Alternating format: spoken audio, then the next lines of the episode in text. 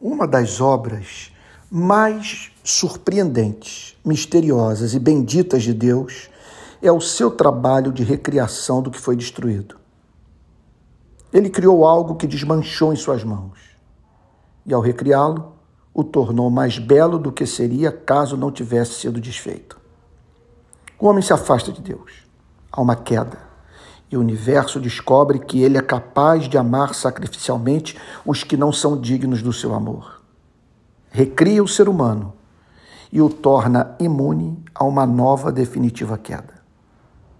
A mulher é flagrada em adultério. Na sua humilhação pública, conhece a Cristo, que a perdoa, transforma e a devolve, melhor do que jamais teria sido ao seu noivo ou marido. José é traído pelos seus irmãos, mas um dia habilitado a dizer: Vocês intentaram mal contra mim, mas Deus o transformou em bem.